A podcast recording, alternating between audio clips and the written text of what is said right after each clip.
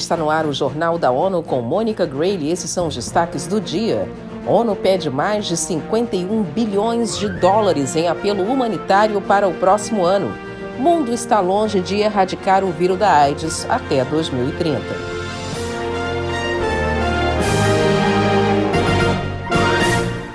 As Nações Unidas e parceiros lançaram um apelo recorde para as necessidades de ajuda humanitária no próximo ano. Quem tem mais detalhes é Mayra Lopes. Com 339 milhões de pessoas precisando de assistência em 69 países, o Escritório de Ajuda Humanitária diz que o mundo vai precisar de 51,5 bilhões de dólares em 2023. Isso significa um aumento de 65 milhões de pessoas em comparação com o mesmo período do ano passado. O apelo deste ano é 25% mais alto que o de 2022 e mais da metade do valor de 2018. Da ONU News em Nova York, Mayra Lopes. Em 2022, o mundo passou a viver com mais uma crise após a invasão da Ucrânia pela Rússia em 24 de fevereiro.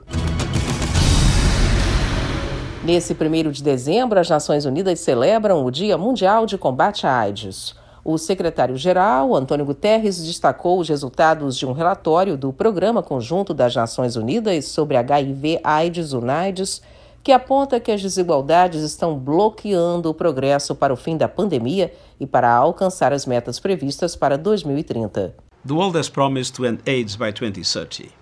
We are off track.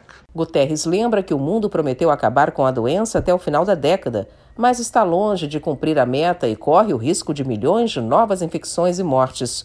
Ele pede aos governos de todo o mundo que tornem realidade o slogan Equidade Já, ou Equalize em inglês, que já foi escolhido para a campanha deste ano. A representante do UNAIDS no Brasil, Cláudia Velasquez, falou à ONU News de Brasília sobre os resultados do relatório e a doença no país. Quando falamos em desigualdades, estamos falando, por exemplo, da violência de gênero, do racismo estrutural, do estigma e discriminação contra as pessoas vivendo com HIV. Esses são apenas alguns dos fatores que servem de barreiras impedindo as pessoas em maior vulnerabilidade de ter acesso aos serviços de prevenção, diagnóstico e tratamento do HIV e da AIDS. Ou seja, desigualdades matam o Brasil é uma referência na atenção ao HIV e tem todas as condições para acabar com a AIDS como ameaça à saúde pública. Já o presidente da Assembleia Geral da ONU, Chaba Korochi, ecoou o apelo de Guterres para a ação pelo fim da pandemia de AIDS.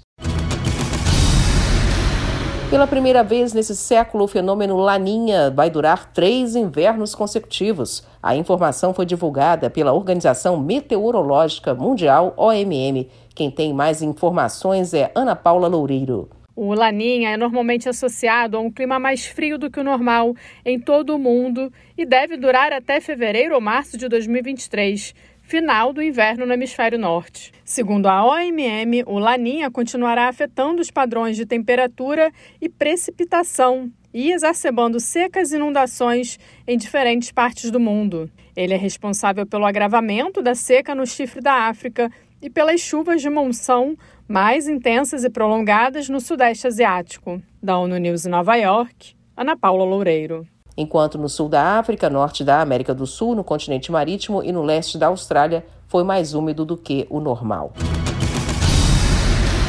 A ONU News traz um guia de perguntas e respostas sobre o Fundo de Perdas e Danos anunciado na conclusão da Conferência da ONU sobre Mudança Climática COP27 no Egito. A iniciativa ocorre após décadas de pressão de países em desenvolvimento e vulneráveis à urgência climática. O fundo deve fornecer assistência financeira às nações mais impactadas pelos efeitos do clima. Representantes de 24 países devem trabalhar juntos no próximo ano para decidir o formato do Fundo de Perdas e Danos e que países vão contribuir para a proposta, onde e como o dinheiro vai ser distribuído.